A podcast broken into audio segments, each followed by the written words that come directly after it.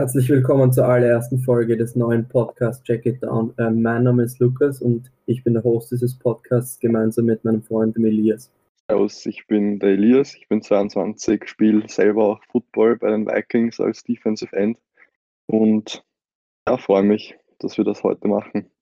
Fast damit kommen wir auch schon zu dem, wofür wir heute hier sind und das ist Football und zu unserem heutigen Gast. Ich glaube, es kennen ihn wahrscheinlich alle. Er ist NFL-Experte, Kommentator bei Puls 4, ehemaliger österreichischer Wide Receiver, Pascha Asiladab. Servus Lukas, Servus Elias. Freue mich äh, heute hier zu sein beim allerersten Podcast. Ist eine Premiere und eine ganz besondere Ehre, hier dabei zu sein. Danke für die Einladung. Danke, Wir freuen uns auch sehr, Zeit, dass du dabei bist. Danke, dass du dir die Zeit genommen hast und ich würde sagen, lass uns loslegen. Ähm, wir werden heute ein bisschen über die Auswirkungen des Salary Caps sprechen und dass er eben sinkt und wie sich das auf die Spieler und auf die Teams auswirken wird in der Offseason, sowie über Themen und aktuelle Gerüchte in der NFL. Gut, damit kommen wir auch schon zum angesprochenen Salary Cap. Ähm, der Salary Cap steigt, äh, sinkt aufgrund der Corona-Pandemie sehr, sehr drastisch und deswegen stehen viele Teams vor einer Herausforderung. Wie denkt ihr, wird sich das auswirken auf die Teams und auf die Spieler?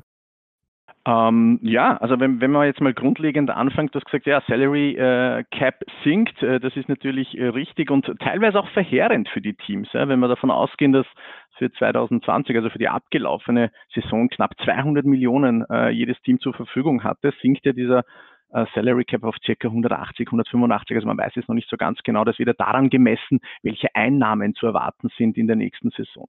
Und das stellt natürlich viele Teams äh, vor ganz großen Herausforderungen, weil hochdotierte Verträge natürlich der mehrjährige laufen und äh, einige Teams da so richtig in die Bredouille bringen. Und äh, das führt dazu, zu dem, was wir derzeit ein bisschen erleben. Ja? Ein bisschen Panikstimmung in der NFL, zumindest nehme ich das so wahr. Äh, da werden äh, ja arrivierte äh, bekannte Veteranen äh, äh, entlassen, äh, in, die, in die Flucht quasi geschlagen, weil man eben Geld sparen muss. Und da gibt es einige Teams, die das ganz besonders müssen, ganz am unteren Ende der Tabelle, die Saints, die Eagles und die Rams. Und ähm, das sind auch die Teams, wo man sieht, okay, da tut sich einiges. Ja, Rams mit einem spektakulären äh, Trade, den sie da eingefädelt haben. Äh, die Eagles, die Carson Wentz entlassen haben, darüber werden wir, glaube ich, auch noch äh, ausführlicher sprechen. Also äh, führt dazu, dass einige arrivierte Spieler ihre Teams verlassen müssen, weil einfach teilweise die Verträge auch äh, zu, zu belastend sind, äh, aber natürlich auch, weil ja neue Ära da eingeschlagen werden. Aber das Thema Salary Cap ist gefühlt für mich stärker denn je heuer ein Thema, weil eben der einerseits äh, sinkt und äh, die Teams es sich nicht leisten können, ja, so ganz überteuerte Altstars da irgendwie mitzuschleppen. JJ Watt auch so ein Thema. Auch das werden wir, glaube ich, nachher nochmal ausführlich besprechen. Also das wird ein richtig, richtig heißer äh, äh eine heiße Offseason äh, mit sehr, sehr vielen spektakulären Trades. Aber das macht es auch schon wieder spannend, äh, was die Vorfreude auf die nächste Saison angeht.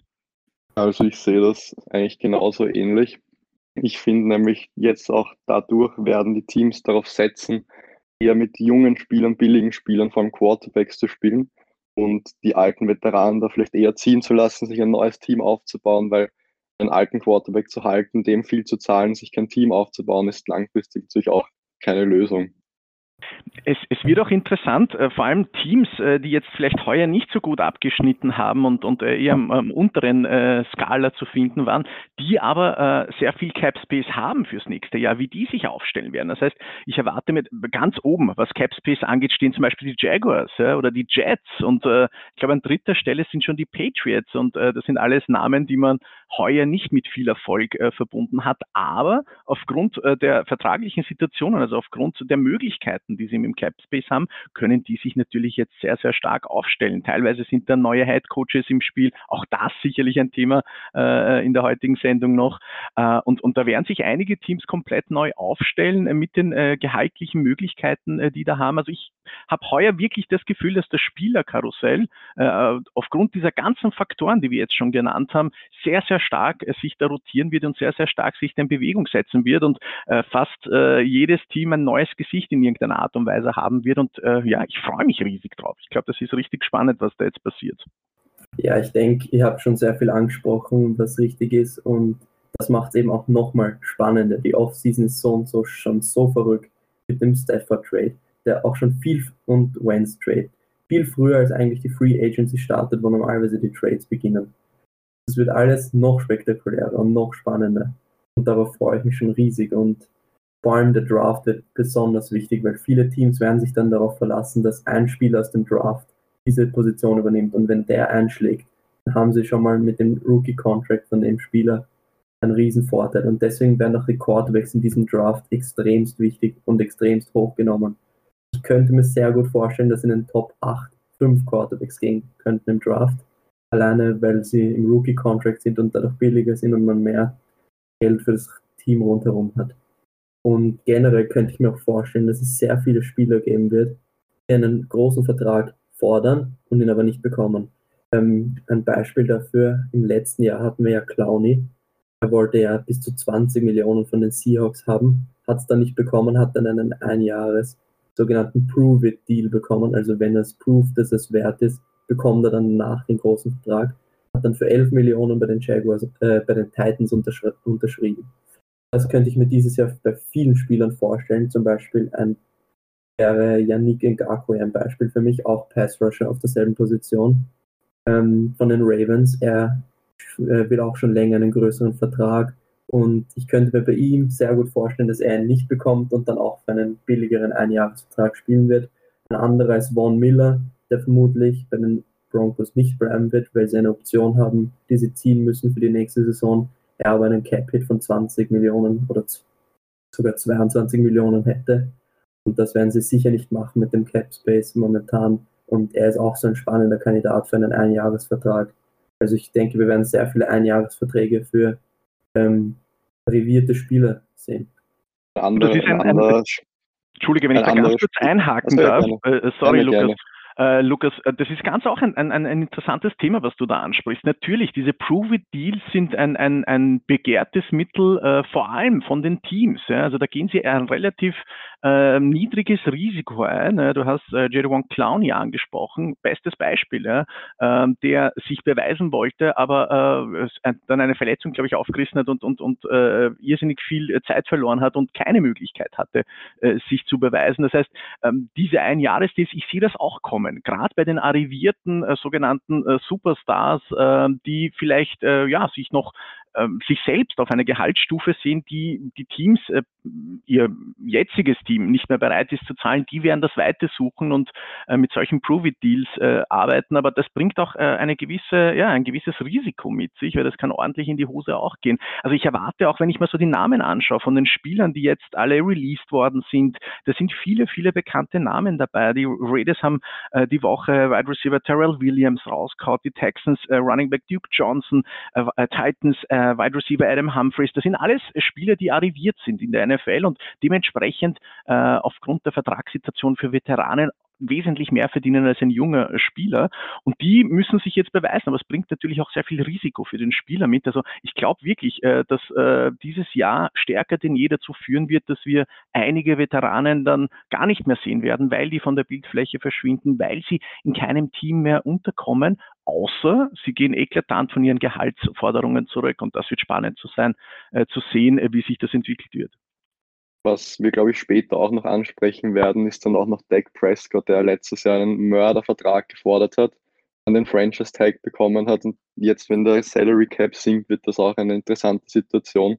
Die Cowboys brauchen eigentlich einen Quarterback und Prescott, mal schauen, wie viel der dann wieder fordern wird, ob es ihm nochmal den Franchise Tag geben, aber ich glaube, darauf kommen wir später eh nochmal zu sprechen. Ja gut, wenn wir jetzt nichts mehr zum Salary Cap zu sagen haben, würde ich gleich mal zum nächsten Thema kommen und das ist äh, bereits angesprochene Trade von Carson Wentz. Ähm, Carson Wentz wurde von den Eagles zu den Colts getradet für einen Drittrunden-Pick im heurigen Draft und einen Conditional Second-Round-Pick im 2020er, 2022er NFL-Draft. Ähm, der Conditional Second-Round-Pick heißt einfach, dass unter bestimmten Bedingungen der Second-Round-Pick zu einem First-Round-Pick wird und diese Bedingungen bei Wentz sind, dass er 75% der Snaps spielt und das Team in die Playoffs kommt. Was sagte zu diesem Deal Elias? Wie findest du es? Glaubst du, wird Wentz wieder der Alte werden, wie er 2016 in seiner MVP-Form war? Also ich glaube, dass Wentz schon bei den Colts um einiges mehr performen kann als jetzt bei den Eagles zuletzt. Zudem die O-Line bei den Eagles häufig verletzt, weil ich meine, Jalen Hurts hat auch geproved, dass es kann. Aber Jalen Hurts ist für mich ein more mobile QB than Carson Wentz. Und die O-Line bei den Colts ist sehr stabil und wenn er daran arbeiten kann, throw under pressure, das wird sehr wichtig sein. Und auch die Receiver waren bei den Eagles ein, ein kritisches Thema, da er dann bei den Colts auch mehr Anspielstationen mit T.Y. Hilton, Michael Pittman, Zach Pascal, also da sind auch schon einige Namen dabei, mit denen man arbeiten kann und auch Jonathan Taylor als, als Halfback. Einige Play-Actions, glaube ich, werden damit reingezogen werden. Carson Wentz wird den Colts um einiges mehr performen können als zuletzt bei den Eagles, denke ich. Piers drückt das so, so schön diplomatisch aus, was bei den Eagles los war letztes Jahr. Ich bin ein bisschen brachialer, was das angeht. Wenn ich mir Carson Wentz und die Eagles äh, jetzt in der abgelaufenen Saison anschaue, also eine O-Line war nicht vorhanden, wenn wir ehrlich sind. Ja, da, da wurde, glaube ich, in Philadelphia jeder, der mehr als fünf Cheeseburger pro Tag verdrücken kann, als O-Liner irgendwie aufgestellt und dementsprechend haben sie auch äh, zusammengespielt, äh, genauso auf der Receiver-Position. Ja.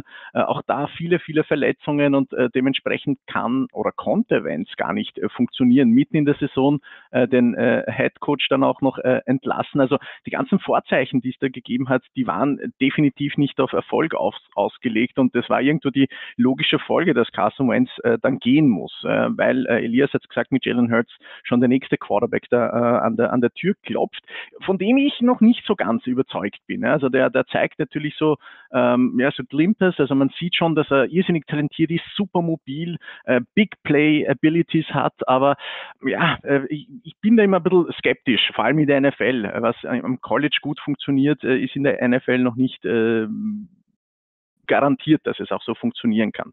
Äh, Carson Wentz mit einem Monstervertrag ausgestattet, äh, was das Gehalt angeht, und es war dann irgendwie die logische Folge, dass der, äh, dass die Eagles äh, versuchen werden, da einen Neustart hinzulegen. Und da war ja eher die, die Challenge, eine Mannschaft zu finden, die, die diesen Vertrag teilweise übernimmt und, und eben Carson Wentz abkauft. Also ich glaube, äh, in der Situation, in der sich die Colts gefunden haben, äh, mit Philip Rivers, der so ja solide gespielt hat, aber der jetzt auch keine langfristige Option natürlich war, der dann aufgehört hat, ist das, glaube ich, eine Win-Win-Situation für beide Mannschaften. Und Carson Wentz hat jetzt eine Möglichkeit hinter einer mehr als nur stabilen, sondern einer sehr guten O-Line mit einer sehr, sehr starken Defense auch und einem generell einem Programm, das sehr, sehr gut und harmonisch funktioniert. Also Coach Frank Reich hat da wirklich was Tolles auf die Beine gestellt.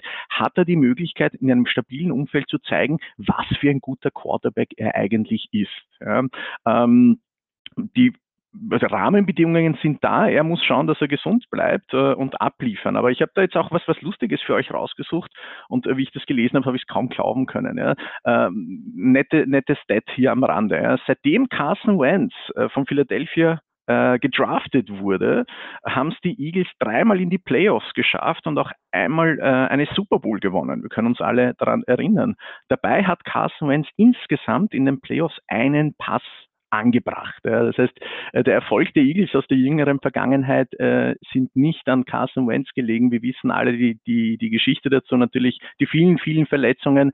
Das heißt, das erste, die erste Prio äh, für Wentz wird sein, bei den Colts gesund zu bleiben. Ich glaube, das wird ihm vielleicht ein bisschen leichter gelingen hinter der O-Line, da ist er etwas besser beschützt und ich glaube schon, dass er abliefern kann und, und freue mich auch auf dieses Projekt in die Colts und Carson Wentz, ähm, den ich eigentlich als Quarterback sehr, sehr schätze ich denke, dass die Colts generell ein sehr, sehr spannendes Team werden können fürs nächste Jahr. Sie haben nicht nur jetzt schon ein sehr gutes Team, sie haben auch 50 Millionen in Cap Space. Das ist weit im oberen Drittel. Das heißt, Elias, du hast angesprochen, T.Y. Hilton, der ist Free Agent. Ich glaube nicht, dass sie ihn resignen werden. Allerdings haben sie das Geld für einen Allen Robinson, vielleicht Kenny Galladay, wenn äh, Chris Godwin Free Agent wird. Paar das mit Michael Pittman, dieser Campbell, ich weiß jetzt den Vornamen nicht, Paris Campbell. Und dann einen guten O-Line, Jonathan Taylor, Naheem Hines, äh, wie heißt der dritte Running Back? Weißt du es, wer? Nein, Marlon Mack. Marlon Mack, genau, Mack. ja. ja Eigentlicher genau. Starter, ja. Ja, damit und dann noch einen wirklich guten O-Line. Und was ganz wichtig ist, ist Frank Reich. Frank Reich, sorry. Ähm, 2016 war er der Offensive Coordinator bei den Eagles, wo die Eagles den Super Bowl gewonnen haben. In dem Jahr hat Wentz mit Abstand sein bestes Jahr gespielt. Ab dann hat er nie wieder an diese Leistungen anknüpfen können. Und das wird eben besonders wichtig werden. Dieser Fakt, Frank Reich, der könnte ihn wirklich transformen. Und zu den Verletzungen habe ich mir auch noch was rausgesucht. Er hat in den letzten zwei Jahren kein Spiel verletzungsbedingt verpasst. Letztes Jahr hat man gesagt, er war verletzt, aber ganz ehrlich, bei den Eagles lief so viel falsch im letzten Jahr und es stand ja auch an der Sideline und es war sicher keine Verletzung. Man hat es ja auch im letzten Spiel gesehen, war ja, glaube ich, das einzige, wo er inactive war. Und da war ja die Geschichte mit dem Backup-Quarterback und dem dritten Quarterback, der reingekommen ist. Also ich glaube nicht, dass Wentz verletzt war und in den letzten zwei Jahren eben kein Spiel verpasst und in der Saison davor hat er fünf Spiele verpasst. Und ja, und in den Playoffs, ja, die Gehirnerschütterung, das kann passieren. Deswegen die Verletzung, Verletzungen sehe ich jetzt nicht so als ein Riesenrisiko. Aber ja, mal schauen, passieren kann immer alles. Es ist, ist, glaube ich, eher bei Wentz so diese, diese Geschichte drumherum, die Verletzungen. Also wenn du mal als Spieler in der NFL oder generell im Football ein, ein gewisses, ähm, ein Stempel abgedrückt bekommen hast und bei Wentz ist es nun mal so, dass er ein Injury-Prone ist, also dass er viele Verletzungen mitnimmt. Ob es jetzt dann tatsächlich der Fall ist oder nicht, aber sobald er mal äh, ein, vielleicht äh, ein, ein schlechtes äh, Spiel haben wird, dann wird man sich schon fragen, oh je, hat er wieder was, äh, keine Ahnung, hat er auf der Schulter wieder irgendetwas. Also insofern muss er, ist für ihn, glaube ich, auch die Möglichkeit jetzt da komplett äh, auf Reset zu drücken, einfach äh, komplett neu äh, anzufangen. Und äh, es wird einer, ja, in der NFL kriegst du nicht viele Chancen. Ne? Es kann durchaus sein, dass es seine letzte Chance ist, zu proven, dass er, dass er ein absoluter Elite-Quarterback ist. Und ich, ich halte ihn von den Anlagen her definitiv für einen. Und jetzt hat er mit den Colts wirklich eine Organisation, wo das drumherum äh, in, in allen äh, Facetten richtig passt. Und äh, da kann er jetzt einmal abliefern. Und Capspace, das hast du auch erwähnt, ist natürlich ein Riesenthema. Also die Colts sind, glaube ich, nächstes Jahr ein richtig, richtig heißes Eisen. Was ich mir gut vorstellen könnte, warum Carson Wentz die letzten Spiele die Saison so wenig gespielt hat, ist, dass die Eagles wussten, sie müssen ihn wegbekommen, weil er zu teuer für sie ist. Und mit der O-Line, die dieses Jahr einfach viel zu schlecht war. Die Eagles haben mit 14 verschiedenen O-Line-Combinations gespielt. Und Carson Wentz war in letzter Zeit sehr verletzungsanfällig. Sie haben gewusst, sie lassen ihn vielleicht nicht spielen, schauen, dass sie ihn wegbekommen. Wenn er verletzt ist, könnten sie nicht traden. Ich glaube, das war vielleicht schon so ein bisschen ein Gamble darauf ja, die ganze Situation war einfach, ich glaube nicht mal, dass das ein Gamble war, das ist einfach pures Chaos. Ja gut, ähm, wenn es dazu nichts mehr zu sagen gibt, dann würde ich zum nächsten Thema kommen und das ist JJ Watt. Er wurde letzte Woche von den Texans entlassen. Die Texans ähm, haben dadurch 17 Millionen an Cap Space freigemacht und JJ Watt ist damit Free Agent. Ähm, JJ Watt ist einer der, ich, wie ich soll ich das sagen, beliebtesten Spieler, einfach mit seinem Leadership im Locker Room, gepaart mit seiner Energie, die er aufs Feld bringt. Ich glaube, es ist für jedes Team eine Bereicherung. Pascha, wo könntest du den gut vorstellen? ja, du hast es äh, schon gesagt, JJ Watt ist ein, ein absoluter Leader, den du dir als, als äh, Coach, aber auch als Mitspieler eigentlich bei jedem Team äh, wünschen kannst. Er ist schlichtweg den Texans einfach zu teuer geworden und, und bei den Texans bleibt, glaube ich, gar kein Stein mehr auf dem, auf dem es heuer noch war und Watt ist, glaube ich, jetzt nur der Anfang. Wir haben ja auch noch das Thema Deshaun Watson, aber dazu vielleicht später mehr. Also Watt ist, wie schon erwähnt, glaube ich, eine Bereicherung für jede Mannschaft. Ich persönlich würde es aus dieser ganzen emotionalen emotionalen Komponente mal äh, ziemlich wirklich cool und geil finden, wenn er bei den Steelers landen würde. Wir wissen, da sind ja schon zwei andere äh, Watt-Brüder am Werken und äh, wäre eine interessante Geschichte. Vielleicht ein kleiner Indikator auch dazu, die Browns, die ihn ja ähm, jetzt einmal so locker ähm, ein, ein Angebot erstellt haben und, und, und ähm, auch gerne im Roster hätten, denen hat er schon abgesagt mit einer sehr netten ähm, Seitenhiebe. Also er würde gern zu, einem, äh, zu einer Franchise, die um Titel mitspielt und äh, den Browns somit äh, abgesagt. Also ähm, wie gesagt, ich glaube, ein JJ Watt äh, ist einer, der einem Team, äh, jedem Team in der NFL für die nächsten ein, zwei Jahre einen Push geben kann auch wenn es nicht unbedingt am Spielfeld ist. Also von seiner Prime, äh, ich glaube, da sind wir uns alle einig, ähm, ist er schon, äh, schon eher am abbauenden Ast. Also JJ Watt ist jetzt sportlich nicht. Ist trotzdem noch ein Top-Spieler. Absolut, ist, ist absolut ein Top-Spieler und kann äh, punktuell äh, in der Defense äh, äh, tolle, tolle Akzente setzen. Aber ich glaube, fast wichtiger ist das, was er mit sich bringt als Gesamtpaket, als, als Leader, als Captain in der, in der Umkleidekabine und diese Mentalität, die er mitbringt. Also ein, ein Footballspieler für alle, die das ähm, selber mal äh, gespielt haben oder, oder spielen, ein, ein Footballspieler ist ja nicht nur das, was er am Feld performt, ist nicht nur die, äh, die, die der 40-Yard-Dash, den er läuft, ist nicht nur das, wie stark er ist, sondern dieses Gesamtpaket an, an äh, Persönlichkeit, Mentalität, Einstellung, ja, soziale Kompetenz, die du mitbringst in einem Team, wo 53 verschiedene Charaktere sind, das, was du abseits des Feldes bist, ja, Trainingseinstellung, also das Ganze, das Gesamtpaket ist bei JJ Watt äh, top und ich glaube, er kann jedem Team äh, eine, eine, eine Hilfe sein. Ähm, die Frage, die sich stellt, was will er dafür haben? Also was will er verdienen? Billig wird er nicht sein, also der weiß auch um seinen Wert äh, und welche Mannschaft ist äh, bereit, äh, das äh, zu zahlen. Und wie gesagt, ich persönlich würde es cool finden, wenn das die Geschichte mit den Steelers das werden könnte. Äh, vom, vom Cap Space her sollten es die Steelers äh, auch äh, ermöglichen können. Nein, können sie nicht. Ich sehe es gerade, die sind eh am unteren äh, Viertel der Skala angesiedelt. Also die haben einen Minus Cap Space von 19 Millionen ja, aber, ähm, man, muss, man muss beachten, ähm, Roethlisberger hat 41 Millionen Cap Hit und sie haben schon gesagt, also er hat gesagt, er würde sogar für das Minimum spielen und sie werden es jetzt restrukturieren alles. Also das ja, das wäre wär natürlich, wär natürlich ideal. Wir dürfen aber nicht vergessen, dass die Steelers auch einige andere Baustellen haben. Da laufen einige Verträge. Ja, ich wollte nur sagen, dass nein, nein, wenn, absolut, wenn absolut. sie wollen, können sie es machen. Es ist, glaube ich, eine Situation, wo beide Parteien wollen müssen. Und, und äh, ich glaube, äh, wie gesagt, diese Familienbande zu, zu reuniten, das ist, hat einen Anreiz, wo auch, glaube ich, ein JJ Watt äh, mal auf ein bisschen Geld verzichten kann. Und für die Steelers wäre es, ich glaube, es wäre äh, marketingtechnisch äh, als, als Push für die Mannschaft auch äh, auf emotionaler Ebene Ebene und, und das Ganze drumherum. Es ist ja, wir wissen ja, Football ist ja auch ein Riesenbusiness, ist ja nicht nur das Sportliche, was am Feld passiert, das dürfen wir nie außer Acht lassen.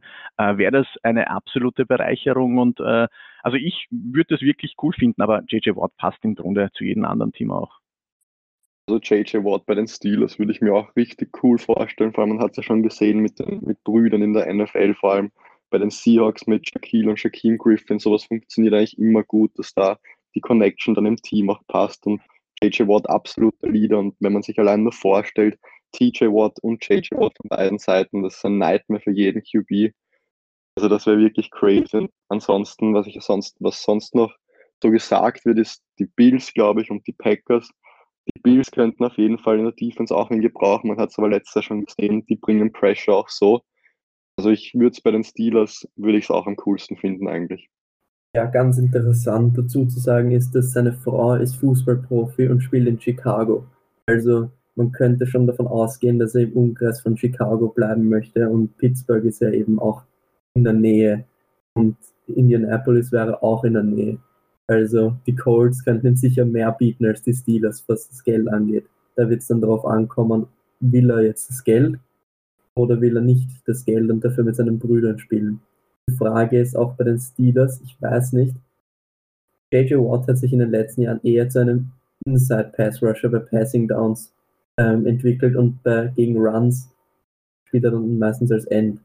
Und bei den Steelers gibt es halt schon Stefan Tweed und Cameron Hayward, die Inside rushen bei Passing Downs. Und deswegen weiß ich nicht, ob das so gut passen würde, weil er ist doch Inside nochmal besser in Passing Downs, glaube ich, als, als Edge Rusher.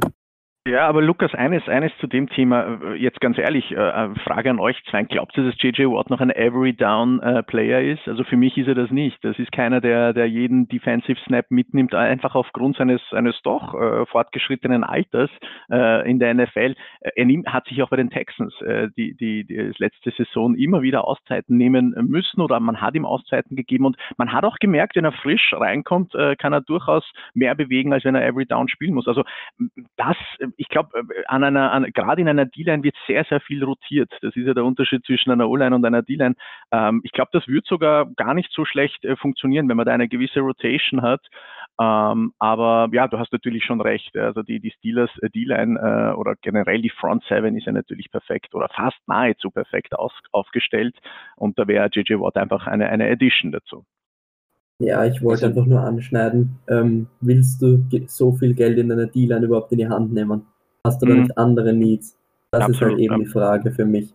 Willst du eine Position dreifach besetzen, die du eigentlich nur doppelt brauchst und dafür zum Beispiel keinen guten Cornerback haben, ist halt die Frage. Und da stelle ich mir die Frage, ob es nicht besser ist, dann sich lieber statt JJ Watt zwei gute Defensive Backs zu holen. Das ist halt eben die Frage, finde ich. Absolut. Elias, willst du noch irgendwas dazu sagen? Nein, fällt dazu eigentlich jetzt nichts mehr ein. Elias ist sprachlos. Sehr ja. cool. So, so super Sehr analysiert gut. von euch, da kann ich nicht mehr viel beitragen. Ja, passt. Ja, dann kommen wir zum nächsten Thema und es geht jetzt mal nicht um Spieler, sondern um Änderungen in den Coaching-Staffs, also neue Head Coaches, die geheiert wurden von den Teams. Und die Frage von mir ist, wer denkt ihr kann den Turnaround schaffen? Elias, wer denkst du schafft am ersten sein Team wieder erfolgreich zu machen? Also ich sehe da ganz oben mal Brandon Staley, der neue Head Coach von den Los Angeles Chargers. Er war ja vorher DC bei den Rams. Wenn man sich anschaut, die Defense von den Rams absolut top letztes Jahr. Es war ein Wahnsinn, was die zusammengebracht haben. Allein gegen die Seahawks jedes Mal DK Metcalf komplett gehalten von Jalen Ramsey und Pass auf Wilson ausgeübt. Das war ein Wahnsinn. Und jetzt vor allem bei den Chargers, wenn Derwin James wieder zurückkommt, diese Defense ist eigentlich übermäßig gut. Und die Offense hat letztes Jahr schon bewiesen, dass, dass, sie, dass sie spielen kann mit Justin Herbert, Rookie QB, wurde Offensive Rookie of the Year. Der kann auf jeden Fall was zaubern. Und wenn die Defense jetzt noch mithält, das, ist, das Team wird, glaube ich, in den Playoffs ganz oben mitspielen. Mhm. Interessanter Punkt, interessanter Punkt. Ich habe bei mir auf meiner Liste den Robert Saleh ganz, ganz, ganz weit oben. Äh, vielleicht sogar der äh, Coach, auf den ich mich jetzt da von den neuen Coaches am meisten freue. Warum? Äh, einerseits, äh, wenn man sich die Reaktionen anschaut, äh, wie die 49ers-Spieler reagiert haben, äh, als es geheißen hat, der bekommt jetzt endlich eine Head Coach äh, Möglichkeit, sich zu beweisen. Also da hast durch die Bank, äh, hat man gemerkt, äh, die werden ihn vermissen und wünschen ihm natürlich alles Gute, aber das ist ein, ein, ein Coach, der immens beliebt war. Wir wissen, dass Robert Saleh ein extremer Motivator ist und ein absoluter Fachmann, hat die Defense der 49ers äh, vor zwei Saisonen zu der besten, für mich die beste Defense der NFL damals gemacht. Letzte Saison eine sehr, sehr verletzungsanfällige Defense, dennoch sehr, sehr gut aussehen lassen und bekommt mit den Jets eine Mannschaft, wo sage ich jetzt mal das Potenzial, äh, jetzt nicht falsch verstehen, das Potenzial riesig ist. Warum? Was meine ich damit? Äh, sie haben, sie waren einfach grottenschlecht die letzten Saisonen. Das heißt, da jetzt besser auszuschauen als der äh, Vorgänger Adam Gaze ist, ist jetzt nicht so schwierig. Und äh, Robert Saleh bringt da halt wirklich vieles mit, hat äh, einen riesen Cap Space mit den Jets. Das heißt, er kann da auch ähm, einiges bewegen in der Free Agency. Sie haben äh, knapp 70 Millionen zur Verfügung, was sie da verpulvern können. Und äh, mit Robert Saleh, ich glaube, dass das eine längerfristige Lösung für die Jets sein könnte. Ich, ich, ich spreche es zwar aus, aber teilweise frage ich mich, ob das, äh, was für ein Blödsinn ich manchmal rede. Die Jets und erfolgreich, das ist ja schon eine Zeit her. Ja? Aber ich glaube, die Vorzeichen sind äh, dafür da. Mit äh, Robert Saleh haben sie da einen absoluten ähm, tollen äh, Fang gemacht als neuen Head Coach. Bin auch sehr, sehr gespannt, wie sich Nick äh, Sirianni Sirianni bei den Eagles tut. Äh, auch von ihm halte ich sehr, sehr viel. Kommt ja aus der alten Andy Reid-Schule und wir wissen, Andy Reid und Eagles, das hat ja auch schon mal funktioniert äh, und äh, wird auch spannend, welchen Rebuild er da bei den Eagles einleitet. Wie gesagt, nach Carson war jetzt mit Jalen Hurts und das Ganze wird auch interessant werden. Und der dritte Name, auf den ich mich richtig freue und wie er in der NFL performt, das ist Urban Myers, der äußerst erfolgreiche ähm, ja, äh, College Coach, äh, Ohio State, glaube ich, äh, war er, hat er bei den Jaguars angeheuert. Äh, die Jaguars auch mit einem riesen Cap Space, das sie da haben und äh, ein, ein Rebuild ist da ja schon eingeleitet worden. Also das wird auch interessant zu sein, wie das Ganze verläuft mit Urban Myers und den Jacks, aber ganz, ganz oben Robert Saleh, von dem ich auch ein Riesenfan bin, muss ich sagen. Urban Meyer finde ich nochmal interessanter, da der jetzt bei den Jaguars ist und die Jaguars haben den First Pick overall. Und Urban Myers war State, äh, Coach von Ohio State mit dem Quarterback Justin Fields, der auch hoch gehandelt wird im Draft. Ob er jetzt darauf setzt, der spielt mit seinem Quarterback Justin Fields oder ob sie dann doch auf Trevor Lawrence gehen. Also ich könnte mir gut vorstellen, dass da mal was Unerwartetes passiert und die Jaguars auf eins dann Justin Fields nehmen und dann die Jets vielleicht auf zwei Sam Darnold verzichten und dann Trevor Lawrence nehmen und damit ein Rebuild starten. Das wird auf jeden Fall interessant, finde ich.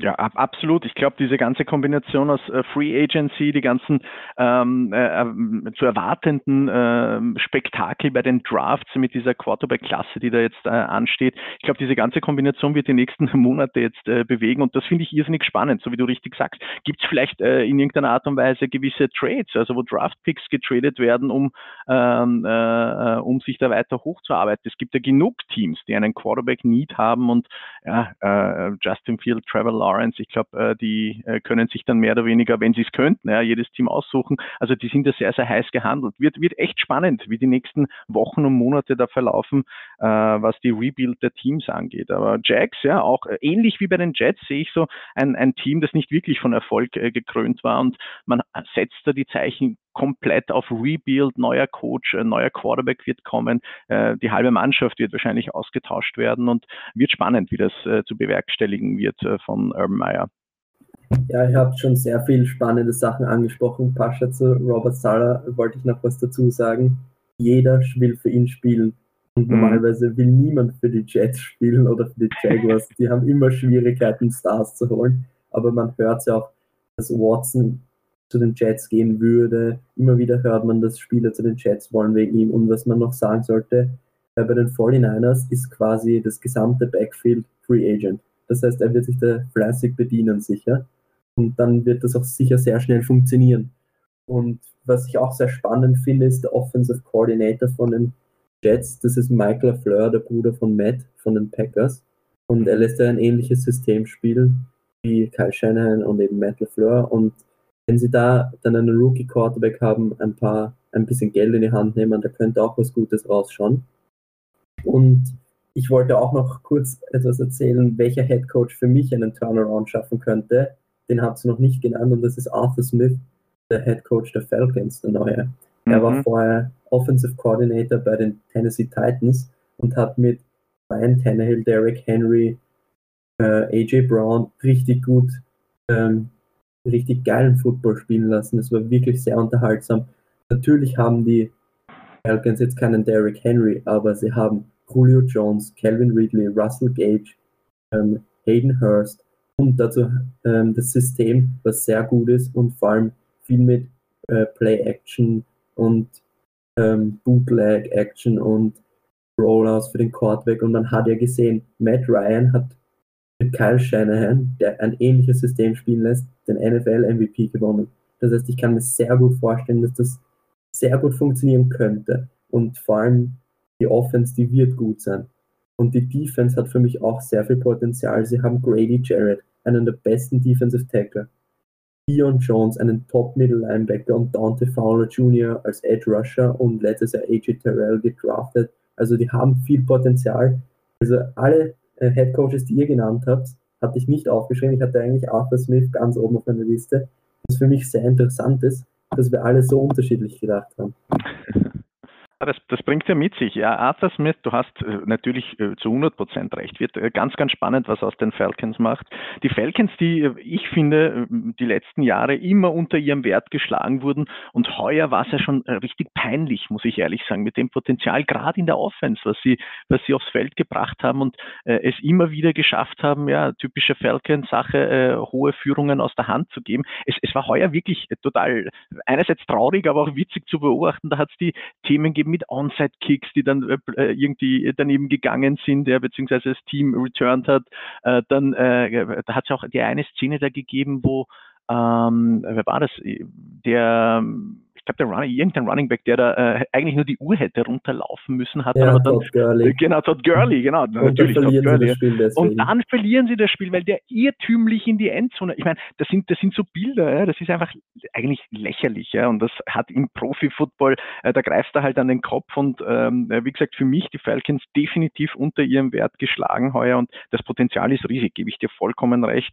Äh, und ich bin auch keiner, der äh, auch die letzten Jahre äh, auf Matt Ryan irgendwie ein geprügelt hat, wie so viele äh, da draußen. Ich finde ihn immer noch einen, einen tollen Quarterback äh, und äh, natürlich waren da einige Fehler mit dabei, aber das war, glaube ich, eher systemtechnisch äh, bedacht und ich glaube, da, da, da ist irrsinnig viel Potenzial bei den, bei den Falcons. Also bin da voll bei dir. Arthur Smith hat da ein, ein sehr, sehr gutes Grundgerüst äh, im Gegensatz zu den anderen Coaches, die wir vorhin erwähnt haben, mit, mit äh, Saleh und, und Siriani und so weiter, die äh, äh, teilweise ihre Mannschaft erst formen müssen, indem sie halt ihm neue Spieler holen und das braucht auch eine gewisse Zeit und birgt auch ein gewisses Risiko, ähm, ein, ein neues, äh, ein Spieler in ein, in ein Systemgerüst hineinzubekommen. Bei den Falcons steht das Gerüst schon und äh, da sind natürlich sehr, sehr viele Erfolgsaussichten da.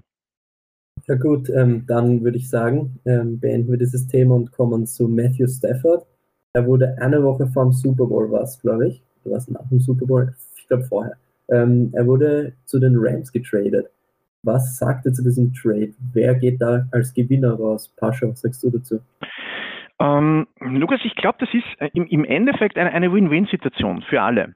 Ähm, äh, Detroit äh, steht auch vor einem Rebuild. Neuer, neuer Coach, der da kommt, ein, ein, ein, ein, ja, auch ein sehr, sehr interessanter Mann, Dan Campbell, ja, der, sage ich mal, ich sage es mal vorsichtig, interessante Aussagen schon gemacht hat, nachdem er da äh, geheiert wurde und, und will eine neue Mentalität bei den Lions installieren und sehr brachiale Worte, die er da gewählt hat. Ja, wir werden gegnerische Spieler verletzen, die werden vor uns Angst haben. Also versucht das so ein bisschen vielleicht auf der emotionalen Ebene da irgendwie die, die Lions äh, Mut zu machen oder, oder anzustacheln für die nächste Saison. Ähm, das heißt, da ist definitiv ein Rebuild, äh, wird es da geben. Ähm, neuer Coach, neue Mentalität und auch eben ein neuer Quarterback.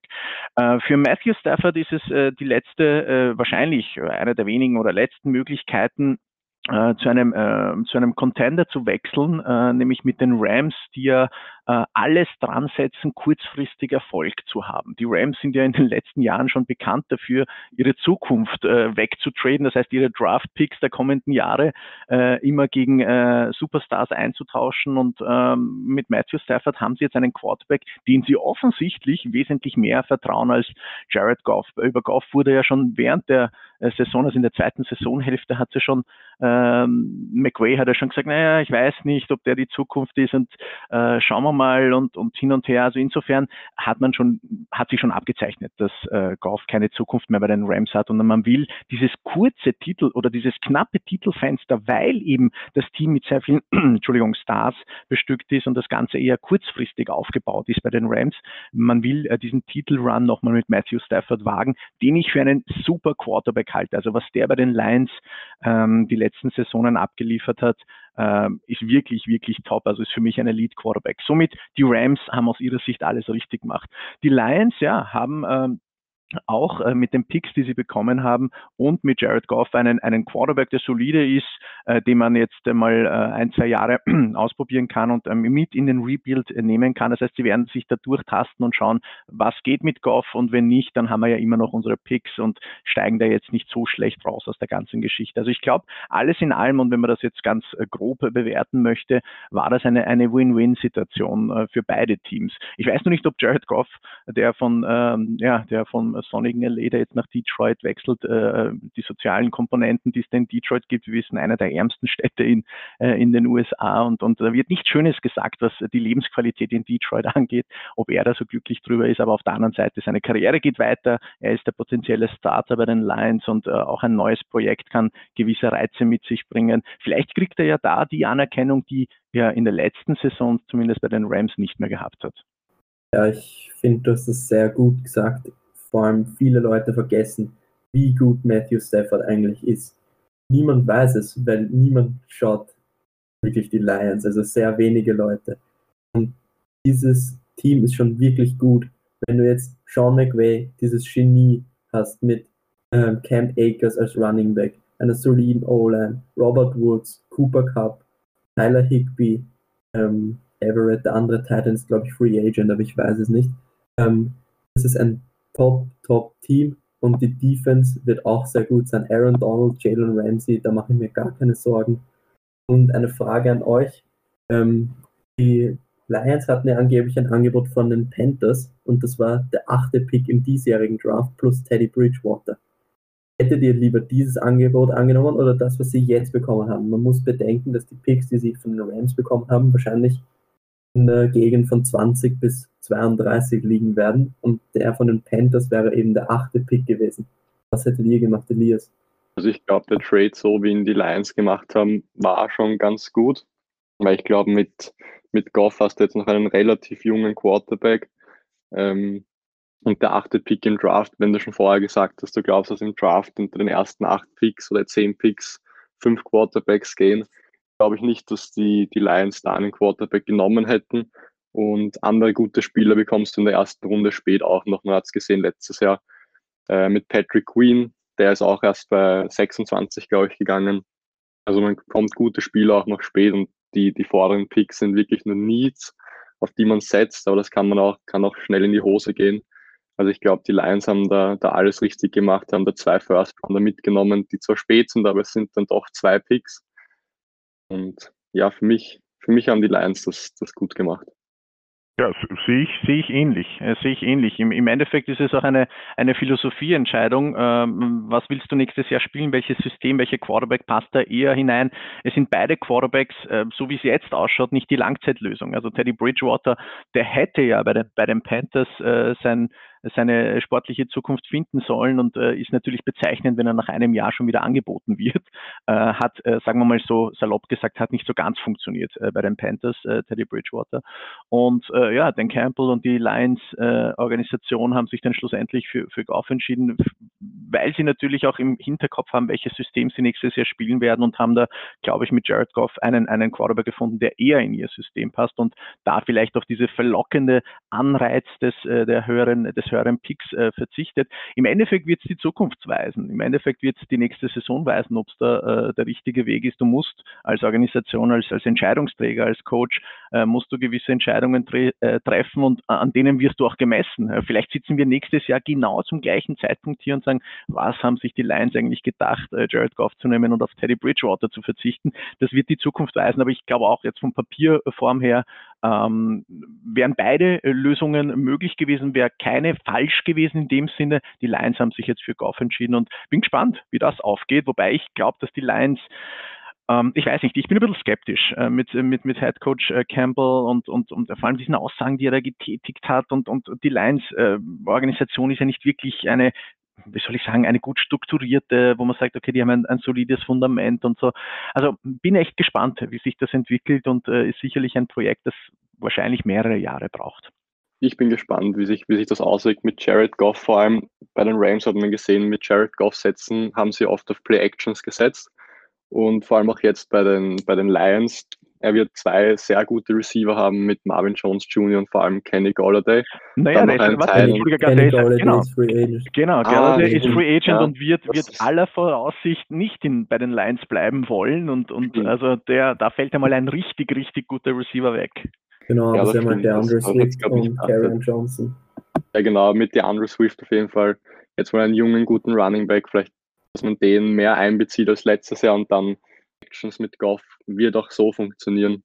Also ich glaube, dass, dass da schon ein, ein Gedanke dahinter war, ihn zu nehmen über Teddy Bridgewater. Mhm. Ich denke auch, dass der Andrew Swift in einer ähnlichen Rolle wie Camara spielen könnte, wie in, äh, in der Saints Offense, weil Campbell kommt ja von den Saints. Ich könnte mir das gut vorstellen. Swift ist ein guter äh, Passcatcher, gut, läuft ganz gute Routes, ist sicher gut eingebunden im Passing Game. Ja. Ähm, ich finde, wir haben jetzt schon sehr viel, sehr interessante Dinge hierzu gesagt. Ich würde sagen, wir kommen zum nächsten Thema. Wir sind jetzt auch in der Zeit schon, also wir haben schon länger gebraucht, als ich eigentlich dachte. Deswegen kommen wir jetzt eigentlich für mich das spannendste Thema dieser Offseason und das ist Deshaun Watson. Was passiert mit ihm? Wohin geht er? Was wird man für ihn bieten müssen? Wird er im Endeffekt streiken und nicht spielen? Elias, was denkst du wird passieren? Oder welches Team soll einen Push für Deshaun Watson machen? Ja, also Deshaun Watson hat diese Woche, glaube ich, schon gesagt, er wird keinen Snap mehr für diese Organisation spielen und hat auch, glaube ich, vor ein paar Wochen schon gesagt, dass die Houston Texans Franchise junge Spieler, talentierte Spieler ruiniert quasi. Also ich glaube, der will auf jeden Fall weg von dort. Wo er landen wird, ist jetzt auf jeden Fall interessant. Ich meine, die Broncos standen letztes Jahr in einem Spiel ohne Quarterback da also vielleicht, dass die mal einen neuen holen, weil Drew Lock, er ist zwar jung und gut, aber ich glaube, mit der Sean Watson hat man dann trotzdem nochmal einen besseren. Und ich würde sagen, es gab schon Anzeichen auch, dass die Broncos da, glaube ich, einen Push machen werden. Wird auf jeden Fall interessant. Ich könnte mir bei den Broncos auf jeden Fall gut vorstellen, mit, mit zwei neuen jungen, jungen Receivern, die sie dieses Jahr gedraftet haben, mit KJ Hamler und Jerry Judy. Und ich glaube, er würde da einfach gut Cortland reinpassen. Sutton nicht zu vergessen. Ja, Cortland Sutton auf jeden Fall. Der ist ja schon länger bei den Broncos dabei. Das ist einer der besten Receiver für mich, finde ich. Und ich glaube, dass, dass der Sean Watson da sehr gut reinpassen, reinpassen wird. Hm. Ähm, ja, äh, Deshaun Watson ist natürlich das Thema dieser Offseason mit, mit dem ganzen, äh, es artet ja schon langsam in einen Rosenkrieg aus. Ja. Also Watson will unbedingt weg, er wird keinen einzigen Snap mehr spielen und so weiter und so fort, was er von sich gibt. Ich, ich, ich frage mich nur, ja, Deshaun Watson, einer meiner Lieblingsspieler. Ich halte ihn für einen der talentiertesten Quarterbacks, die es da draußen gibt und jede Mannschaft wird ihn haben wollen. Ja. Er selber hat sich mit den Dolphins zuerst in Verbindung gebracht, dann haben wir schon die Jets gehört. Ja. Ein, ein Team, was mich wirklich nicht wundern würde, wenn er dann schlussendlich dort landet, das sind äh, die, die Patriots. das wäre wieder mal ein typischer Streich von Belichick, äh, da äh, äh, jemanden zu holen, aber der Preis wird ein sehr, sehr teurer sein und wir wissen, die Patriots zahlen normalerweise nicht einen hohen Preis, sondern die machen da eher die Steals. Aber eines, äh, was, was mir ein bisschen sauer aufstoßt, die Sean Watson hat letztes Jahr erst eine, eine, äh, eine Vertragsverlängerung unterschrieben um horrendes Geld. Ja. Äh, und, und, und heuer sagt er, wird kein Snap mehr für sie spielen. Natürlich hat sich da einiges getan in, in der Zwischenzeit, aber man muss auch irgendwie so in den Raum werfen, so richtig, wie soll ich sagen, Mitleid mit ihm habe ich nicht. Er hat einen Vertrag unterschrieben, er kassiert Millionen ne?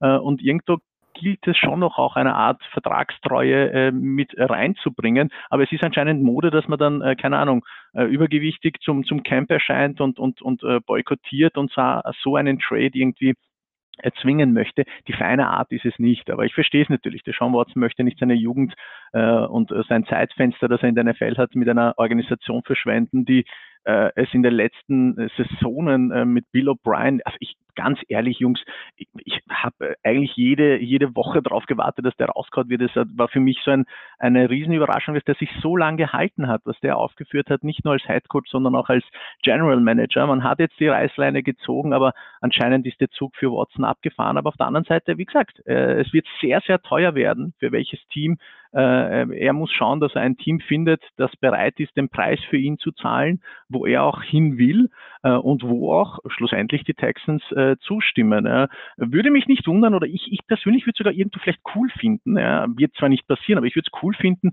wenn es wirklich da, dazu kommt, dass Watson sagt, na, dann boykottiere ich und spiele ich nicht, dann lasst ihn versauen. Ja, ist zwar ein sehr, sehr teurer Luxus, wird, wie gesagt, nicht passieren, aber ich glaube, das sollte schon noch auch irgendwo ein, eine, eine gewisse Gewichtung haben, wenn ich ein Vertrag Vertrag unterschreibe, äh, vor allem letztes Jahr erst die Verlängerung unterschrieben, dann sollte man das auch irgendwie im Hinterkopf verdanken, äh, behalten und, und äh, ja, vielleicht einen, einen Teil zumindest davon erfüllen.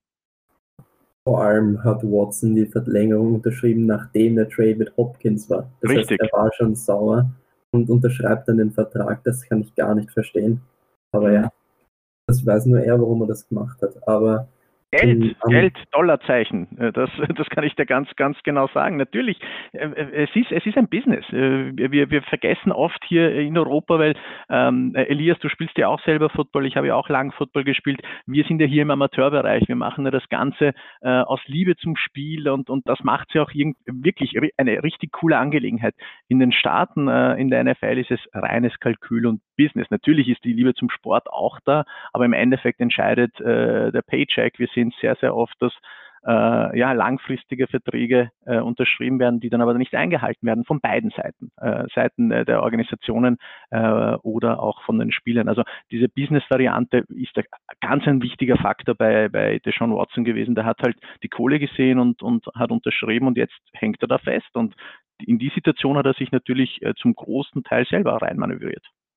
Ja, ich glaube, du hast das schon sehr gut gesagt und um nochmal auf davor zurückzukommen, Elias, du hast gesagt Broncos, Pascha, du Patriots, was wäre für euch ein potenzieller Trade-Preis? Also wie viele Picks, wie viel, äh, welche Spieler seht ihr da als Möglichkeit, wer könnte getradet werden?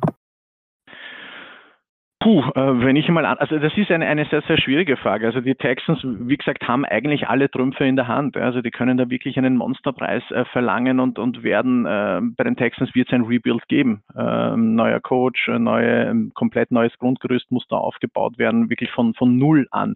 Äh, ich glaube, dass sie einen, einen arrivierten Quarterback brauchen werden oder zumindest einen Quarterback, der eine Mannschaft ähm, halbwegs führen kann ja, und, und nicht zur Lachnummer der Liga wird. Das heißt, ich glaube, äh, welche Mannschaft es auch sein wird, es muss ein Paket sein, wo ein, ein vielleicht ein Veteran-Quarterback äh, mit äh, ins Spiel kommt. Also da, ich kann mir auch so eine Dreierkonstellation vorstellen, dass da einfach, weil der Preis für Watson so hoch ist, dass es eine Mannschaft alleine nicht stemmen kann, sondern dass man da halt wirklich äh, so diese Trades, die man oft einmal aus der NBA zum Beispiel kennt, ja, wo, wo mehrere Parteien involviert sind und die Draft-Picks und Spieler hin und her verschoben werden. Also das kann ich mir wirklich sehr, sehr gut vorstellen bei Deshaun Watson, weil eben, wie gesagt, der Preis so hoch ist. Wo er dann schlussendlich landet, ich habe es eh schon erwähnt, ist, ist eine, eine, eine Philosophiefrage, wer ist bereit, diesen hohen Preis äh, in irgendeiner Art und Weise zu zahlen. Die, die Patriots, die ich damit ins Spiel gebracht habe, die würden ihn definitiv brauchen und das wäre wirklich ein, ein cooler Move, ein, ein, ein shifty Move, den die Patriots da machen könnten. Ich weiß noch nicht, ob sie den, den Preis äh, dann schlussendlich äh, zahlen wollen. Äh, Capspace haben sie genug. Äh, die Frage ist, was dann noch übrig bleibt, um eine Offense bei den, bei, bei den Patriots, bei, wo es ja eindeutig an der Receiver-Position äh, gefehlt hat, äh, ob dann noch genug äh, Space da ist oder genug Möglichkeiten da ist, äh, das auch noch zu verstärken. Äh, wird aber spannend. Also wenn man sich mal den Trade anschaut mit Stafford und, und Goff, da waren ja allein schon zwei First-Rounder im Spiel. Also ich glaube, mindestens so viel muss man für Watson auch noch mal hergeben, noch mal was dazu dann drauflegen. Also das wird auf jeden Fall sehr, sehr teuer für das Team, das ihn dann wirklich holt. Und eben wenn er zu den Broncos geht, glaube ich, werden die Broncos auf jeden Fall Drew Lock hergeben. Vielleicht, dass die Texans den dann ausprobieren. Und aber es wird auf jeden Fall sehr teuer und das Team muss sich das wirklich gut überlegen, ob es sich das, ob es das wirklich wert ist. Und ich meinte, Sean Watson wird es wert sein, er ist ein Elite Quarterback. Aber billig wird es auf jeden Fall nicht. Ein Team, was ihr bis jetzt noch nicht genannt habt und was ich eigentlich als perfekten Spot für Watson sehen würde, sind die 49ers. Du hast dort mit Kyle, Kyle Shanahan einen der besten Offensive Coaches. Du hast George Kittle, Debo Samuel, Brandon Ayuk und ein extrem gutes Running Game und vermutlich eine saugute Defense. Das Nick Bosa, Fred Warner, Jimmy Ward und da gibt es noch einige. Also ich denke, wenn die 49ers Jimmy G in ein Paket geben mit vielleicht drei First-Round-Picks, der zwölfte Pick im diesjährigen Draft. Ist ja auch recht viel wert. Plus vielleicht noch, ich weiß nicht, ich habe mir jetzt aufgeschrieben, Javon Kinlaw könnte man reinhauen, der letztes Jahr in der ersten Runde gedraftet wurde, weil man hat ja gehört, dass die Texans einen Defensive Starter fordern würden im Paket. Und das wäre für mich ein Paket, drei First-Round-Picks, Jim Garoppolo, Javon Kinlaw und vielleicht noch Debo Samuel oder ein Second-Round-Pick oder sowas meine, es ist ein immens hoher Preis, aber irgendwie, Lukas, äh, du, du bist 49ers-Fan, gell? Höre ich das ein bisschen ein Wunschgedanken heraus, dass man den Deshaun Watson... aber für mich macht es einfach so viel Sinn, wenn ich jetzt im Front Office der 49ers sitzen würde. Du hast mit Watson, der im nächsten Jahr einen Cap von 10 Millionen hätte und das mhm. Jimmy Garoppolo, der 26 Millionen hätte. Das heißt, du hättest dann auch nochmal 16 Millionen mehr in Free Agency und um Spieler zu resignen wie das Super Bowl Window wäre für nächstes Jahr immens. Absolut, es macht, ich, ich sehe es auch, also macht, macht super viel Sinn. Äh, es ist ein sehr hoher Preis, den die 49ers zahlen müssten, aber sie haben das Potenzial dazu, diesen Preis zu zahlen und sie würden dann mit einem Schlag äh, ihre größte Schwachstelle ausmerzen, nämlich Jimmy G, der zwar sehr, sehr schön ausschaut, aber, aber auf dem Platz äh, wenig bringt. das wären sie dann los. Also es wäre natürlich eine, ein absoluter, ein absoluter Wunschgedanke, glaube ich, äh, für, für, für alle 49ers-Fans und die Organisation. Wird interessant. Also äh, kann ich mir auch durchaus vorstellen. Wenn Jimmy G mal am Platz steht, er ist ja immer verletzt, deswegen. Ja, und ja. du und wir, äh, auch letzte Saison, äh, Entschuldigung, vorletzte Saison, äh, wo sie da äh, in der Super Bowl waren, äh, da ist er regelmäßig am Platz gestanden, aber da ging es eher darum, ja, dass das er. Das einzige Mal. Naja, aber da ging es aber eher darum, dass er niemanden im Weg steht. Also ich habe das Gefühl bei Jimmy G gehabt, ja, wir müssen halt elf Spieler am Platz haben und äh, wir brauchen einen, der, der dem Running Back den Ball übergibt oder mal aus der Play-Action heraus Kittel bedient. das hat er hinbekommen. Also jetzt überspielt. Er hat halt keine Fehler gemacht, das muss man auch erstmal schaffen, also wenig. Ja. Finde ich ja. jetzt. Er ja, na klar. Natürlich, ja. Er ist ein mittelmäßiger Quarterback. Ich glaube, da sind wir uns alle einig, aber er ist jetzt auch nicht der schlechteste. Ja, ich, ich neige. Ich würde ihn, jetzt, ich ihn jetzt mit Goff gleichstellen, vielleicht ein bisschen drüber, wenn er in guter Form ist und hätte die, den Kreuzbandriss nicht gehabt, muss man halt auch sehen. Den Kreuzbandriss hatte davor, sah er extrem gut aus und seitdem ist er viel unbeweglicher. Und man merkt einfach, dass er einfach, ich merke einfach, er ist im Kopf nicht voll da. Aber wenn, wenn du jetzt als, als 49ers-Fan deinen Wunschgedanken äußerst, kann ich das als Seahawks-Fan ja auch, wenn man jetzt die Woche schon hört, dass Russell Wilson weg will aus, aus Russell Wilson hat eine No-Trade-Clause und er wird nicht zu den Texans gehen. Also das können wir Ja, das weiß, ich, das weiß ich schon, dass er nicht zu den Texans gehen will, aber ein Wunschgedanke, wenn er weg will, wäre natürlich perfekt das Replacement für Sean Watson, wo man eh schon sagt, der Sean Watson damals der neue Russell Wilson, also würde auch perfekt hineinpassen, aber dass das nicht passiert, ist uns, glaube ich, allen klar. Aber sehr cool. Ich merke schon, ihr zwei, da streiten sich die Fans, äh, zu, welchen, zu welchem Team er da eher passen würde. Ist, ist total interessant, ja. Äh, innerhalb der Division ist so spannend eben. Absolut. Dem anderen. Genau, keiner gönnt dem anderen, aber, aber es, man sieht dann halt auch, welchen Wert äh, Deshaun Watson hat. Wir wissen, das ist einer der kommenden, äh, oder er ist schon der, einer der Superstar-Quarterbacks und, und er liefert ja auch ab. Ja, also es ist für mich ein, äh, wie gesagt, vieles dem der Front Office äh, geschuldet, äh, General Manager und Head Coach äh, Bill O'Brien, von dem ich überhaupt nichts äh, gehalten habe und, äh, und weiterhin nicht halten werde. Äh, warum äh, diese Texans-Mannschaft mit DeAndre Hopkins, ja, mit Deshaun Watson eigentlich äh, nie wirklich ein Faktor war. Sie haben, sie haben es in die Play Playoffs immer wieder geschafft, dort eigentlich äh, regelmäßig auch dann immer schnell äh, wieder verloren und ähm, am, am, Watson ist es nicht gelegen. Ja, und, und jedes, jedes Team wird sich da, glaube ich, drum reißen und, und alles, die ihr genannt habt, äh, sind, sind potenzielle äh, Landestationen für Watson und noch viele, viele mehr. Wobei, äh, ja, die Seahawks ist ja auch ein ganz ein interessantes Thema, was sich da tut. Auch, ich glaube auch nicht, dass das mit den Seahawks was wird, aber das Thema Russell Wilson äh, ist ja derzeit ganz, ganz heiß glaube einfach generell, dass die ganze Liga, also jeder, der jetzt nicht mal Holmes hat, ähm, sollte eigentlich versuchen, mal anzurufen, was man so, ähm, was man so bieten sollte, weil mhm. so eine Chance auf so einen Quarterback hast du nicht oft. Das stimmt. Gut, ähm, damit kommen wir auch jetzt schon zum letzten Quarterback. Dann reicht es auch mit dem Quarterback-Karussell. Und das ist Dak Prescott. Er hat im letzten Jahr einen Franchise-Tag unterschrieben und hat eben auf sich gesetzt, dass er es zeigen kann, dass er einen langfristigen Vertrag verdient hat. Er hat sich dann aber verletzt und jetzt steht er ohne Vertrag da und wird vermutlich erneut gefranchise-tagged.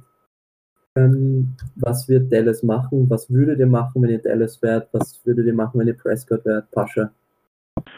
Ähm, ja, äh, ich sage mal, es ist äh, salopp gesagt unglücklich gelaufen für Dak Prescott, der da äh, spekuliert hat. Der hat da gegambelt, äh, der hat gehofft, dass das seine Saison wird, äh, wo er sich in die Auslage stellt, beziehungsweise das Team ein Stück weit auch so das Messer an den Hals gesetzt und sagt, bezahlt mich, ich will äh, die gleiche Kohle haben, die vielleicht ein Amari Cooper bekommen hat. Er hat einen 100 Millionen Dollar Vertrag damals bekommen für einen Receiver. Äh, also er wollte bezahlt werden. Dak Prescott halte ich für einen sehr, sehr guten Quarterback. Ja, also ähm, der hat natürlich seinen Preis und äh, wir haben diese furchtbare Verletzung alle mitbekommen und damit äh, ist, glaube ich, für ihn mehr als nur ein Bein gebrochen, sondern auch äh, dieser Traum dieser, dieses Monstervertrages, den er sich äh, gewünscht hätte. Ähm, man weiß aus dem Umfeld äh, der Cowboys und vor allem äh, des Eigners Jerry Jones, das ist ein sehr, sehr loyaler und wie soll ich sagen, also der, der hält zu seinem, zu seinem Team und zu seinen Spielern. Man kann von den Cowboys halten, was man will. Ich glaube, dass Jerry Jones äh, ähm, äh, Dak Prescott bezahlen wird. Der Preis wird, äh, ist günstiger geworden. Es wird ein Franchise-Tag geben und äh, Prescott kann sich in der jetzigen Lage eigentlich mehr oder weniger, glaube ich, glücklich schätzen, dass er da äh, die Signale bekommen hat von den Cowboys, dass er bleiben kann, dass er gewissermaßen auch äh, entsprechend bezahlt wird. Aber diese, die, man sieht halt dieses Risiko, ja, dieses zu spekulieren, ohne Vertrag äh, in eine Saison hineinzugehen. Eine Verletzung kann so schnell kommen und dann verlierst du so viel an Value, so viel an Marktwert und das ist bei, bei Prescott passiert. Jetzt gilt es einmal äh, gesund werden vollständiger. Das, das hat wirklich schier ausgeschaut für jeden, der selber Sport gemacht hat. Also ich, ich, wenn ich die Spiele kommentiere oder generell mir die Spiele anschaue, wenn ich solche Verletzungen sehe, ich kann nicht hinschauen. Also ich muss wirklich wegschauen, weil, weil das sind, das sind ganz, ganz schreckliche Szenen und von so etwas musst du dich erst einmal erholen und vor allem auch im Kopf äh, wieder der Alte sein. Äh, jetzt wird äh, ähm, ja, darauf wird es ankommen, wie, wie, was für ein Dak Prescott werden wir erleben, wie fit wird er sein und äh, dementsprechend wird auch sein Preis weit nach unten gehen, aber ich glaube, er wird bei den Cowboys bleiben. Sie wissen, was sie an ihm haben, einen Elite Quarterback. Er weiß, eine Organisation, die trotz Auslaufen des Vertrages und einer Monsterverletzung mir die Möglichkeit gibt, da zu bleiben, hat auch einen gewissen Wert. Also ich glaube, da wird es keine Veränderung geben. Also ich glaube auch, dass die Cowboys da auf keinen Fall Dak Prescott ziehen lassen werden, weil die werden nicht mit, mit einem unerfahrenen Quarterback da irgendwie spielen und Dak Prescott hat ja die letzten Jahre auch bewiesen, dass, es bei den Cowboys, dass er bei den Cowboys abliefern kann. Und ja, er ist auf jeden Fall ein sehr guter QB, er passt ins System hinein. Er und Sieg verstehen sich ja auch extrem gut, also die sind ja, glaube ich, Best Friends da auch schon. Und die werden auf jeden Fall versuchen, den zu halten. Wie es dann nächstes Jahr mit dem Vertrag aussieht, wird man eh sehen, wie er jetzt die nächste Saison spielt, ob er die Mentality noch hat, die er davor hatte, weil nach einer Verletzung, es ist auch eine Kopfsache, auch wenn man sich komplett erholt, das ist im Kopf drinnen, was, wenn das nochmal passiert, mhm. dann ist wieder alles weg. Ja. Und ja, wird auf jeden Fall interessant, ob er daran anknüpfen kann an seine Leistung davor, weil allein wenn man Fantasy Football gespielt hat, hat man ja gesehen, dass er sehr viele Punkte gebracht hat. Also die Leistung am Feld hat auf jeden Fall gepasst bis zur Verletzung. Und die Cowboys werden da auf jeden Fall bei ihm bleiben. Was haltet ihr von der Idee, du tagst, äh, machst einen Franchise-Tag auf Dak Prescott und tradest ihn dann? Ähm, weil die Cowboys haben ja jetzt den zehnten Pick im Draft. So hoch werden sie, glaube ich, in den nächsten Jahren nicht mehr draften. Damit könnten sie sich einen Quarterback holen, plus potenziell einige Picks, vielleicht sogar ein, zwei First-Rounder dazu. Also ich, ich glaube, das macht durchaus Sinn. Franchise Tag vor allem auch, weil du nicht weißt, wie sich Prescott entwickelt wird. Wie wird er von der äh, von der von der äh, Verletzung zurückkommen und da geht man, ähm, wie soll ich sagen, das, das geringste Risiko ein, indem man Franchise Tag äh, vielleicht ja einen Quarterback holt und schaut, äh, wie das Ganze läuft. Zu, zur Not hat man einen Backup-Plan in der ganzen Geschichte. Also ich glaube, es wird, ich persönlich glaube, dass es darauf hinauslaufen wird, dass die, dass die Cowboys äh, der, äh, der Franchisen äh, Franchise-Tag äh, auferlegen werden und, äh, und dann mal abwarten, wie er sich wirklich von dieser Verletzung erholt. Äh, Elias hat das vollkommen richtig gesagt. Äh, die Komponente bei der, dieser Knochen wird wieder zusammenheilen. Ja, das ist nicht das Problem, sondern gerade bei, einer, bei einem Quarterback ist äh, das Mentale dieser, dieser Verletzung, ähm, wie, wie, wie mobil wird er sein, wie äh, mit mobil meine ich jetzt gar nicht, wie er selber laufen wird, sondern äh, die Quarterback Presence, also die Pocket Presence, äh, wie wird das ausschauen? Wird er Würfe vielleicht zu früh nehmen, weil er Angst hat vor Hits oder so. Also das sind so Sachen, ähm, die, die einem Quarterback äh, in der NFL äh, schnell einmal ähm, ja, vom Olymp runterstoßen werden. Also wie verkraftet man so eine schwerwiegende äh, Verletzung äh, mental und, und das werden Sie sich jetzt einmal anschauen. Ich glaube, dass da wirklich ein Franchise-Tag kommen wird und man das einmal äh, in Ruhe abwiegen wird. Ihr habt schon sehr viel Richtiges gesagt, finde ich. Nur was ich mir denke, der Franchise-Tag, weil es jetzt der zweite ist, kostet 36 Millionen Dollar für die Cowboys. Und willst du für 36 Millionen Dollar jemanden haben, der nicht fix wieder zu seiner alten Stärke zurückgewinnt? Oder tradest du ihn und du kommst dafür was und gehst dafür kein Risiko? Das ist eben meine Überlegung. 36 ja. Millionen ist schon viel. Äh, Jungs, wie gesagt, Jerry Jones, äh, ich, ich traue mich jetzt äh, äh, ein Bierchen mit euch äh, zu wetten. Also sollte ich, ich wette darauf, dass äh, der Dak Prescott mit Franchise Tag bei den Cowboys bleibt. Sollte das nicht eintreffen, geht ein Bierchen auf mich, wenn wir uns einmal sehen dürfen und die Lokale offen haben. Aber da lege ich, da lehne ich mich mal ganz weit aus dem Fenster. Also wie gesagt, ich glaube, dass Jerry, Jerry Jones das so sein, sein, seinen, seinen Quarterback nicht fallen lässt und auch wenn das jetzt 36 Mille kostet, dass äh, da wieder wahrscheinlich vielleicht auch die, die Strategen, sage ich jetzt einmal, in der eigenen Organisation overrulen und sagt, das ist unser Quarterback, der bleibt, auch wenn es ein sehr, sehr hoher Preis ist. Was sagst du dazu, Elias? Ja, also ich glaube, ich sehe das genauso wie der Pascha, dass, dass die Cowboys mit, mit Prescott sticken werden. Und eben Jerry Jones, glaube ich, der vertraut auf Prescott. Und ja, er ist, wenn man Prescott hört, verbindet man ihn mit den Cowboys. Ich glaube, die Fans wollen ihn auch haben und vor allem Cowboys und Fans, das ist ja sehr, sehr eng beisammen. Die Cowboys geben den Fans, glaube ich, eher das, was sie wollen. Wenn sie Prescott wollen, glaube ich, werden sie versuchen, mit ihm zu verlängern. Und ja, das eine Jahr abwarten, schauen, wie er spielt, dann entscheidet sich eh alles. Ja gut, das haben wir sehr gut analysiert, finde ich. Vor allem das mit dem im Kopf, dass er wieder fit werden muss und dass er da keine Blockaden hat, ist, finde ich, ein sehr wichtiger Aspekt. Und ja, vor allem, das hast du vorher schon bei Jimmy Garoppolo auch angesprochen, dass er danach nicht mehr dasselbe war. Also eben, eben. hat man da schon gesehen, dass das sehr wichtig ist. Eben, oh ja gut. Und ich würde sagen, damit kommen wir auch zum letzten Punkt für heute und das ist meine Frage an euch. Was ist das spannendste Thema für euch in dieser Offseason? Ja, also ich glaube, wir haben es eh schon leicht angesprochen mit Russell Wilson. Ähm, ich als Seahawks-Fan bin da natürlich jetzt nicht sehr begeistert, dass der da weg will.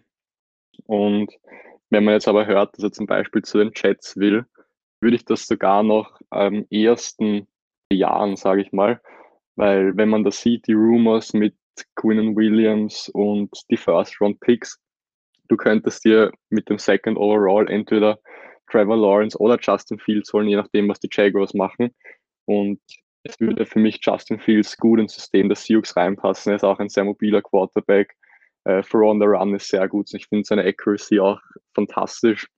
Russell Wilson wird nicht jünger und irgendwann brauchst du mal einen neuen QB und wenn er jetzt nicht mehr dort sein will, versuch ihn doch zu traden, versuch einen guten Pick herauszubekommen und mal den Pick nicht zu wasten, so ist die Seahawks oft mal in der ersten Runde machen.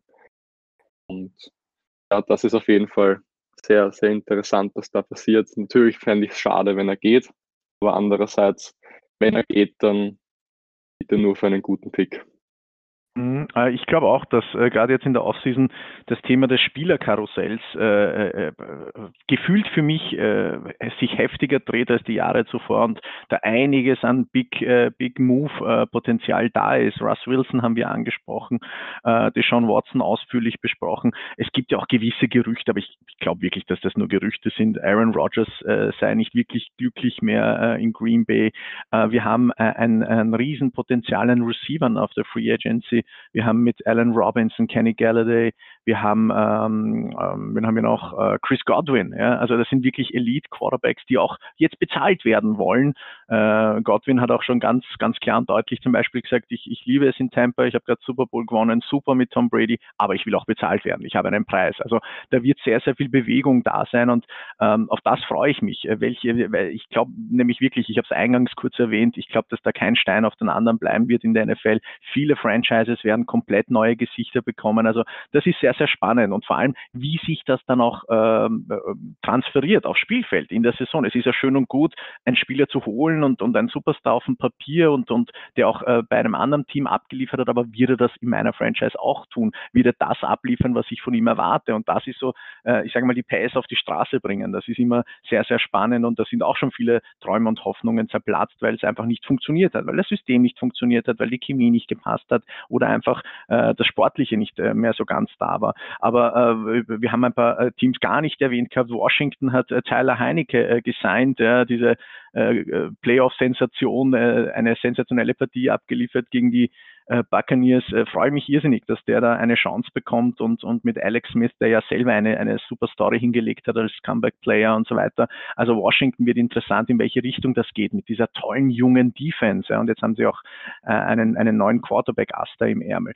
Die Patriots sind für mich ein Riesenthema, wie sie nächstes Jahr performen werden, nachdem jetzt äh, sehr viele äh, Spieler zurück sind, die die, die Saison, ähm, also die äh, Option gezogen hatten, nicht zu spielen, wie Linebacker Dante Hightower, uh, ähm, Safety Patrick Chung, also das sind alles, äh, alles Superstars, die da zurückkehren und den Patriots sicherlich einen Boost geben werden. Nur die größte Baustelle ist halt äh, bei den Patriots äh, Quarterback-Position. Ja. Wir haben kurz drüber gesprochen, Cam Newton wird äh, nicht mehr werden. Äh, das hat ja gar nicht funktioniert. Wo landet Cam Newton? Ja? Wer, welches Team gibt ihm noch eine Chance? All das äh, sind, glaube ich, tolle, tolle Geschichten, ähm, die es da geben wird. Und ähm, auf das freue ich mich sehr, welches, äh, welche, welches Team mit welchem Gesicht in die neue Saison geht. Und eines, worauf ich mich wirklich ganz, ganz äh, toll freue, sofern es hoffentlich stattfindet, das ist äh, sind Preseason-Spiele, ja, tatsächlich. Es gibt jemanden, der sich auf Preseason-Spiele freut. Äh, das ist aber bei mir auch nur heuer der Fall. Sonst halte ich Preseason-Spiele, ähm, ja, schaue ich mir nicht so oft an, sage ich ganz offen und ehrlich. Äh, aber Sandro Platzkummer äh, und die Giants, also ich möchte endlich mal den Sandro in Action sehen, äh, der, der ja da eine, eine, eine tolle Möglichkeit bekommt als als österreichischer Spieler äh, in der NFL Fuß zu fassen. Äh, die zwei weiteren Jungs, die derzeit im International Pathway Programm sind, äh, Leo Misangomukini von den Vikings und auch äh, Berat Zajkovic, ähm, die äh, sich da auch versuchen werden, in die NFL Fuß zu fassen. Also auf das bin ich auch äh, und äh, wie schaut das aus, bei welchem Team wir da landen, wie schauen da die Performance in den Camps aus und dann hoffentlich auch NFL-Action mit Österreich am Feld. Darauf freue ich mich ganz, ganz besonders. Ja, ihr beiden habt wirklich sehr viel, also du vor allem Pascha, sehr viele Themen angeschnitten und für mich ist einfach diese Kombination aus allem, wie viele Fragezeichen es gibt, dann die Salary Cap Situation, wie hoch wird der Cap im Endeffekt, 180 Millionen ist ja das Minimum. Das alles wird in Kombination einfach richtig spannend. Ich freue mich, ich bin durchgehend am Handy und warte auf neueste Informationen. Ich freue mich drauf. Und natürlich, was für mich sehr spannend ist, ist der NFL Draft ich schaue schon die ganze Zeit fleißig. äh, Videos zu Spielern, mache mir Notizen und darüber wird es dann auch genug geben in der Zukunft hier in diesem Podcast. Ja, ich würde sagen, wir haben jetzt genug geredet, länger als ich eigentlich gedacht hatte. Ähm, Pascha, danke, dass du dir die Zeit genommen hast. Es hat mir sehr viel Spaß gemacht, einfach nur über Football zu quatschen. Und es war wirklich eine schöne Abwechslung in der momentanen Zeit, einfach ein bisschen über Football zu quatschen und dass uns vielleicht auch ein paar Leute zuhören. Ja, Lukas, Elias, ich möchte euch danken. Ich finde das äh, ganz, ganz toll, dass ihr da äh, was Neues auf die Beine stellen wollt und Football noch äh, eine größere Reichweite geben wollt. Macht's bitte weiter so. Äh, auch äh, wenn man sagt, man fängt klein an, aber es kann äh, was ganz Großes werden. Was ich raushöre, ist jetzt beide absolute Football-Experten und das finde ich wirklich cool, wenn sich da ja junge Football äh, zu transportieren. Äh, tolle Geschichte. Äh, danke, dass ich da dabei sein durfte und äh, freue mich, äh, wenn es wieder mal äh, klappt, mit euch über Football zu quatschen. Danke. Also, dann bedanke ich mich auch bei dir, Elias, für deine Kommentare und deine Expertise. Ja, ich sage auch danke, dass ich dabei sein durfte. Noch ein ganz großes Danke an den Pascha, dass er sich die Zeit für uns genommen hat und mit seinem großen Wissen da mehr als genug beitragen konnte. Was, dann würde ich sagen, ähm, beenden wir die Folge heute. In den nächsten Wochen werde ich einzelne Folgen über einzelne Teams aufnehmen mit ähm, Vertretern von Fanclubs, also von zum Beispiel vom Nine Empire Germany wird wahrscheinlich jemand hier sein und dann eben von anderen Teams eben. Ich versuche so viel wie möglich zu machen. Ich kann natürlich nicht alle Teams versprechen.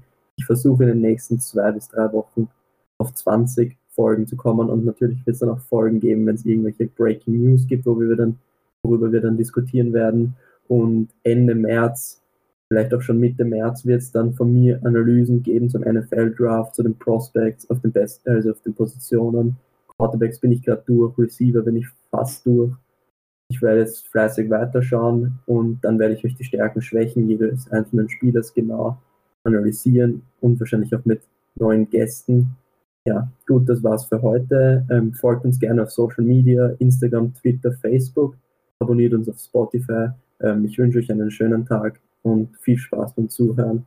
Ähm, es hat sehr viel Spaß gemacht und bis, bis bald.